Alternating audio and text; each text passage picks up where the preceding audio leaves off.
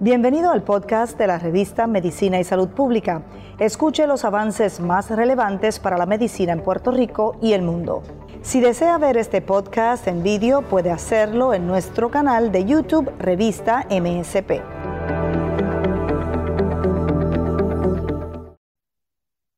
Gracias por conectarse una vez más con nosotros en MSP mi nombre es Mayerlin Veloso, estoy complacida de estar con ustedes en esta oportunidad y, por supuesto, para seguir llevándoles y compartiéndoles información vital en materia de salud y ciencia. La ciencia y la salud siempre son noticia.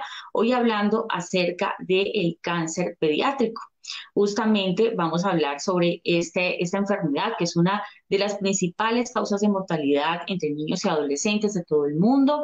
Cada año se diagnostican, según datos o cifras de la Organización Mundial de la Salud actualizadas, aproximadamente 300.000 niños entre 0 y 19 años, que comprenden numerosos tipos y tumores diferentes de cáncer entre esas edades. Los tipos más comunes siguen siendo leucemia, el cáncer cerebral, el linfoma, los tumores sólidos como el neuroblastoma y el tumor Wilms. Sin embargo, vamos a aclarar justamente con una experta si, si es así.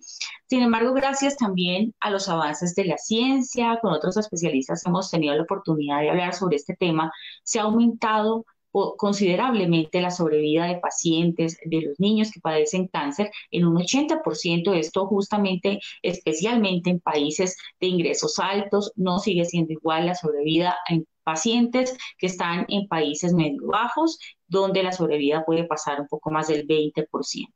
Justamente eh, la clave y el reto de la ciencia actualmente y de la medicina está volcada un diagnóstico temprano para poder hacer un tratamiento oportuno y ayudar y salvar cada vez a más niños de esta enfermedad. Hoy vamos a hablar justamente de ese tema, el diagnóstico temprano en cáncer pediátrico. Para eso me acompaña una experta en la materia. Vamos a darle la bienvenida a MSP a la doctora Seisha Muñiz, hematóloga, oncóloga de terapia celular pediátrica y director médico del Centro de Infusión en el Hospital del Centro Comprensivo de Cáncer de la Universidad de Puerto Rico. Doctora, bienvenida a MSP. Buenas, ¿cómo estamos? Gracias por tenerme. Doctora, usted gracias por su tiempo, por ese valioso aporte que nos va a hacer eh, esta noche, porque queremos hablar justamente del cáncer pediátrico, un tema pues estamos eh, hablando por estos días y pues el mundo entero está eh, siempre constantemente informándose sobre estos temas. Muchos papás y la comunidad nos están escuchando, pueden estar pasando por una situación así, entonces vamos a, a darle toda la información posible. Doctora, vamos a aclarar justamente los términos porque hablamos de cáncer infantil, que ya lo conocemos mundialmente así, y cáncer pediátrico. ¿Podemos hablar de la diferencia de ambos? Sí, so cáncer infantil cae dentro de lo que sería un cáncer pediátrico. Simplemente son términos que se refieren a, dependiendo de la edad como tal. Cuando se llama cáncer pediátrico, pues abarcamos los cánceres infantiles, un infante como tal, aquel pequeño que será de 0 meses hasta 12 meses de edad, eso es lo que se llama un infante pediátrico como tal es dentro de la población pediátrica que como bien mencionaste cae desde los 0 meses usualmente hasta los 19 años de edad. Perfecto, doctora. Qué bueno aclarar ese término, sería correcto cáncer pediátrico, entonces, para referirnos a todos los niños. Doctora, justamente, ¿qué incidencia podría tener el cáncer infantil en la isla de Puerto Rico? Se abarca alrededor de un por ciento de la población, se diagnostica anualmente de estos tipos de cánceres que corren desde la edad de 0 a 19 años de edad. Hay unos pacientes que son, caen bajo la categoría que se llama joven adulto, que aún están a riesgo de ciertos diagnósticos pediátricos. Pero en esta edad de 0 a 19 años, alrededor de un por ciento de la población en general de todos los cánceres diagnosticados anualmente, pues son considerados cánceres pediátricos. Doctora, ¿y es, eh, tiene, se ha podido determinar en el diagnóstico si es ah, una causa genética o tiene algo que ver con los con, con la vida de los pequeños? O cuál es la razón por la que hay cáncer, o por lo menos en Puerto Rico. Bueno, a nivel mundial, El cáncer se desarrolla, el cáncer pediátrico se desarrolla ya que conlleva un insulto genético, pero esto usualmente ocurre de forma espontánea. Nuestras células se multiplican todos los días y pues a pesar de que hay un método para que esta replicación se lleve a cabo de forma más exacta y sin mutaciones, sí sabemos que pueden surgir mutaciones y por estas mutaciones es que surgen los llamados cánceres. Um, sí hay cierto diagnóstico de cánceres pediátricos asociados a mutaciones genéticas heredadas, es decir, mamá o papá sí pueden pasar estos genes que pues conllevan a que eventualmente estos pacientes desarrollen un cáncer pediátrico, pero en su mayoría son estos los menos casos. Um, ejemplos de esto serían mutaciones en los genes de retinoblastoma o en los genes famosos de TP53. Ok, perfecto. Doctora, yo al principio mencioné pues que la Organización Mundial de la Salud dice que los más comunes siguen siendo pues los tumores eh, como leucemia, el cáncer cerebral, linfoma y tumores sólidos.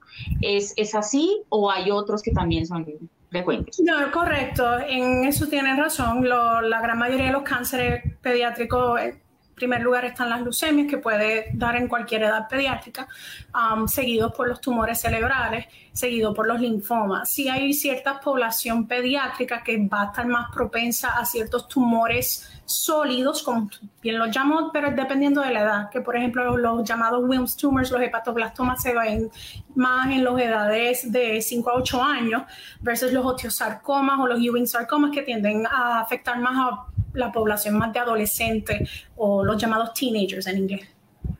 Claro. Doctora, ¿por qué leucemia? ¿Por qué sigue siendo la leucemia la más, la más común? ¿Se ha podido determinar por qué? Y digamos, ¿de qué edades es más frecuente en los niños más, más pequeños? la leucemia puede dar desde 0 hasta los 10, 19 años de edad y hay un continuo hasta la edad de adultez como tal. Sí sabemos que hay ciertos diagnósticos de leucemia, porque hay diferentes tipos de leucemia, que algunos tipos sí están asociados a las mutaciones genéticas hereditarias, los cuales, pues, si hay un familiar que ha sido diagnosticado, se les recomienda a sus otros familiares que se hagan la prueba genética para ver si ellos van a estar a riesgo de no tanto de esa leucemia, pero sino también de otros cánceres que sabemos que van a estar a riesgo de. esos pacientes puede variar la edad. Um, los diferentes tipos de leucemia, dependiendo de la edad que sea, es, como tal la, prevalencia de ellas. Um, por lo general, lo que se llama la, pre la leucemia de pre-BALL o pre-BALL, esa se tiende a ver más entre las edades de, de 0 a 5 años, pero no exime a que hay adolescentes que le puede dar. Perfecto. Doctora, hablemos de los factores de riesgo. Yo quisiera hacer énfasis en este, en este punto y preguntarle, pues a usted que es conocedora del tema, si algunas sustancias químicas de pronto que se expone la madre durante el embarazo, tabaco, alcohol, ese tipo de, hábitos podrían incidir en que su, su hijo o su hija nazca con, con este tipo de problemas. O por supuesto también los virus, papiloma humano, hay ciertos virus, como usted había mencionado, que es el, el, papiloma humano, pero usualmente eso está ya más asociado a cánceres del cuello uterino, um, en la edad de joven adulto, ya adultez como tal, no es algo que se vea tanto en la edad pediátrica. En cuestiones de, de lo que ya hemos discutido, sí hay ciertos cánceres que sí se pueden diagnosticar de forma por mutaciones hereditarias que se, se obtienen Entre ellas las leucemias, algunos osteosarcomas, que eso sí uno puede, pues, sabemos que hay un factor de riesgo y se puede llevar clínicas de seguimiento para estos pacientes, que sepamos que tengan, son portadores de este tipo de mutación. En el pasado, sí había unos medicamentos que ya hoy tradicionalmente no se utilizan, por lo menos en en lo que es en Estados Unidos, que se antes se le daban a las mamás para los sus síntomas de náuseas y vómitos durante el embarazo, que sí sabemos que estaban asociados a ciertos cánceres, pero de nuevo ya esos medicamentos no están en el mercado en Estados Unidos. Son, son vistos muy, no muy frecuentes. Perfecto. Doctora, en el caso de los niños con síndrome de Down, ¿hay alguna, eh, digamos, predisposición de ellos a tener cáncer, a padecerlo? Sí, dado a su cromosoma adicional, que por eso se llama trisomía 21, pues tiene un cromosoma adicional en la posición 21, pues sabemos que esa cromosoma adicional los pone a riesgo particularmente de leucemia, parte de otras enfermedades crónicas por las cuales ellos pues, le, hacen cierto discernimiento y son tratados para. Ok. Doctora, en cuanto a la detección, sabemos que es un reto, sigue siendo un reto para la medicina el poder detectar a tiempo el, tema del cáncer en, el cáncer pediátrico. Pero ¿cómo, cómo, lo, ¿cómo lo realizan actualmente? Digamos, ¿cómo, cómo lo están haciendo? Y pues hablar un poco acerca de la importancia de la detección precoz. So, la detección precoz se puede hacer ah, más fácilmente en aquellos pacientes que pues sí sabemos que son portadores de mutación genética hereditaria. Um, ya esos pacientes pues sí sabemos que son portadores y conllevan ciertos cernimientos, ya sea con su médico primario o si han sido referidos a un oncólogo con su oncólogo.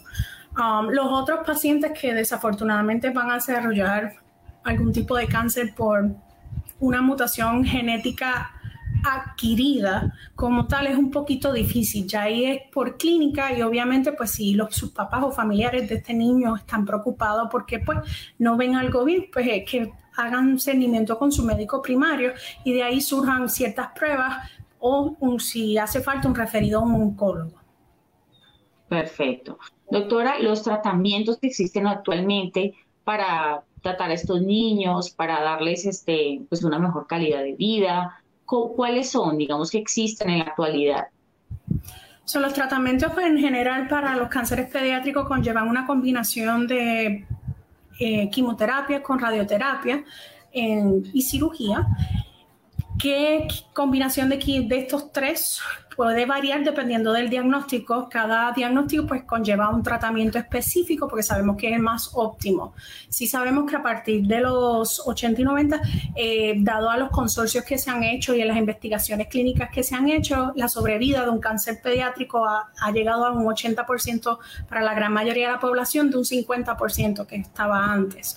Um, todo esto gracias a las investigaciones clínicas. O sí le exhorto a la población, si le preocupa que su niño tenga un cáncer pediátrico y está en un hospital que le pueda ofrecer una investigación clínica, particularmente un fase 3, que no se sienta cohibido de participar de porque al revés no tanto va a ayudar a su hijo sino que también nos va a ayudar a mejorar los tratamientos para un futuro diagnóstico de un posible familiar de ellos o de otro niño. En estos tratamientos también se han enfocado quizás por disminuir los síntomas producto de esos mismos tratamientos, los cuidados paliativos. ¿Cómo están actualmente para eso, doctor?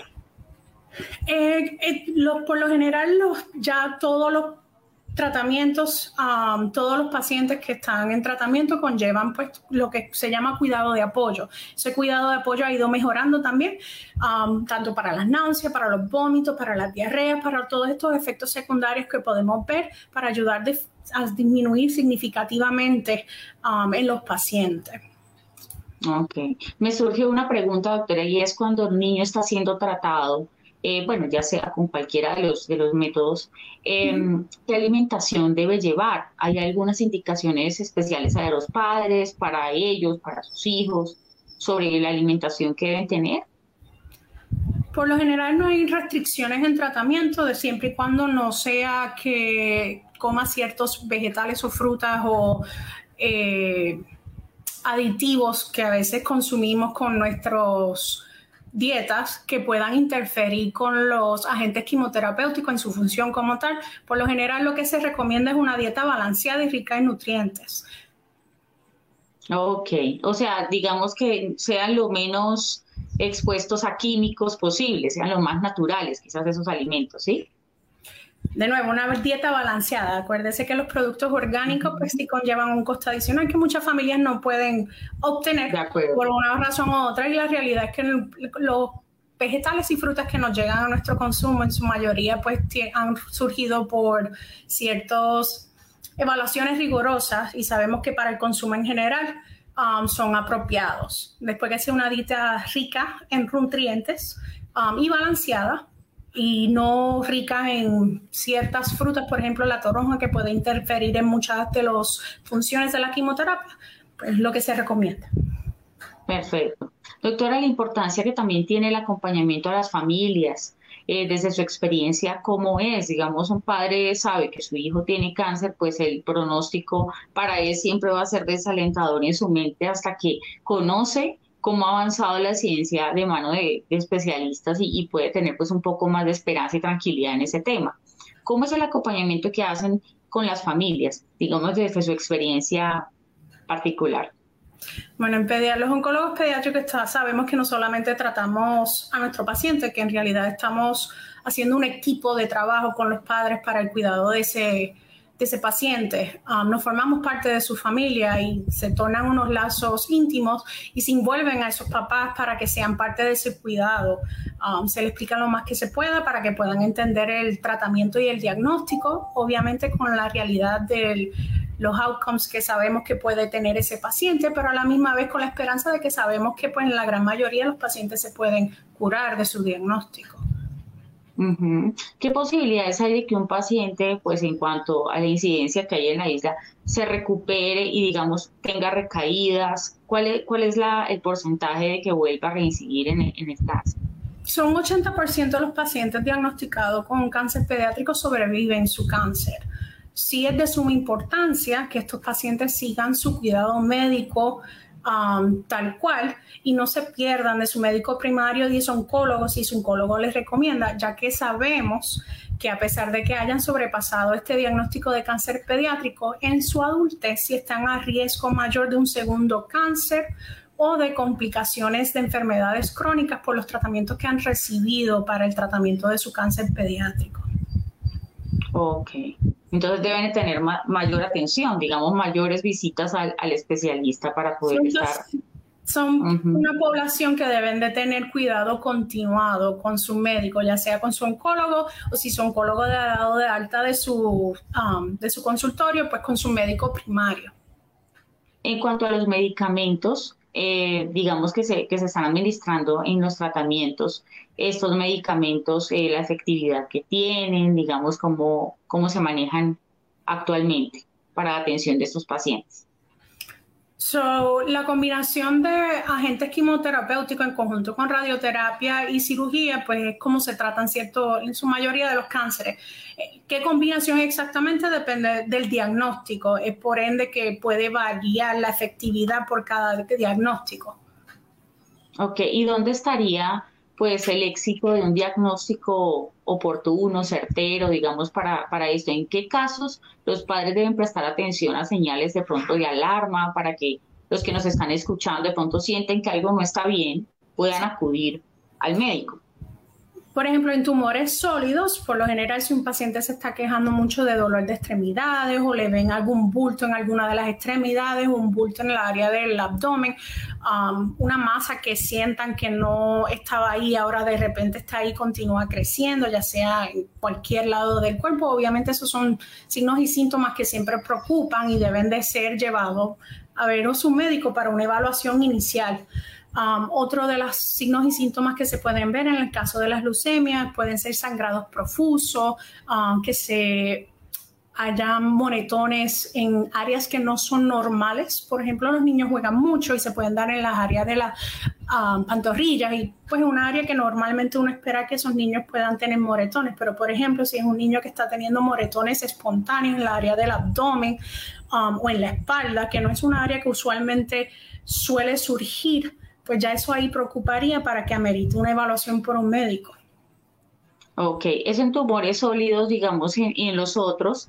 ¿Hay otros síntomas, de pronto decaimiento, otro, otro tipo de cosas? Hay síntomas generales inespecíficos, um, que sí serían pérdida de apetito, fiebre, pérdida de peso, Obviamente, si le preocupa que su niño no está actuando bien, debe de llevarlo a su médico para evaluar. Puede ser que simplemente sea una anemia que necesite una atención ya a cambio de dieta o un suplemento, como sí puede ser que pues sea una leucemia que esté desarrollándose y se esté diagnosticando temprano, porque sus papás lo vieron a su chico que no se estaba portando como regularmente se portaba y lo llevaron a su médico. Pero son síntomas muy inespecíficos que igual ameritan ser evaluados por un médico, pero no necesariamente equipara a que sea un diagnóstico de cáncer.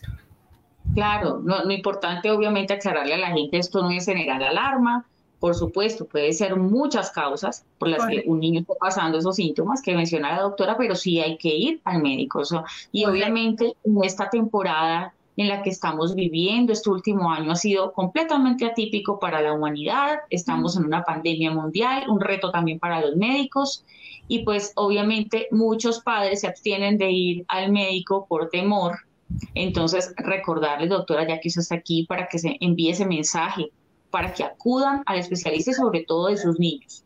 Sí, eso debemos de reforzarlo. No hay razón para cual si necesitan atención médica no la busquen. Al revés, búsquenla. En cuanto sientan que hay algo que no le parece bien, búsquenla. Es mejor a tener una evaluación temprana y un diagnóstico temprano que tener una evaluación tardía y un diagnóstico tardío que si de pasar a ser un cáncer podría ser un estadio 1, un estadio 4 si demoran esa atención. De acuerdo.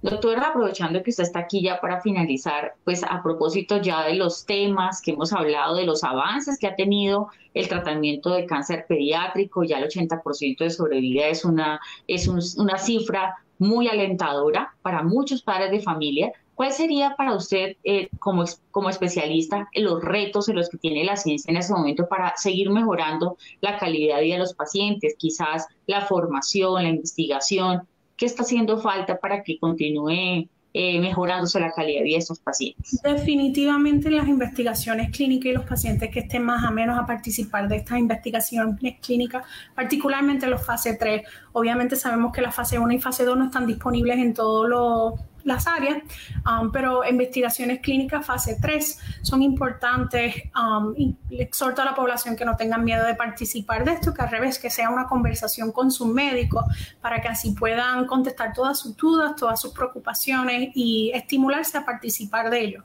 Estas investigaciones clínicas son las que nos ayudan a poder identificar, desarrollar, um, todas las cosas que nos pueden llevar desde un 80% más cerca a un 100% así es. Doctora, mil gracias por haber estado con nosotros en MSP. Eh, recordemos, cáncer no es sinónimo de muerte. Hoy en día hay muchísimas alternativas para poder ayudar a los niños si se hace un diagnóstico precoz, como ya lo ha indicado la doctora Seicha Muñiz, hematóloga, oncóloga de terapia celular pediátrica y director médico del Centro de Difusión en el Hospital de Centro Comprensivo de Cáncer de la Universidad de Puerto Rico, a quien le agradecemos que haya estado con nosotros. Gracias, doctora. A ustedes por la oportunidad y a ustedes también por conectarse con nosotros. Recuerde que a cualquier padre de familia le puede interesar esta información, compártala con sus seres queridos, con sus allegados. Estamos en todas las redes sociales. Recuerden que la ciencia y la salud siempre son noticia. Feliz noche.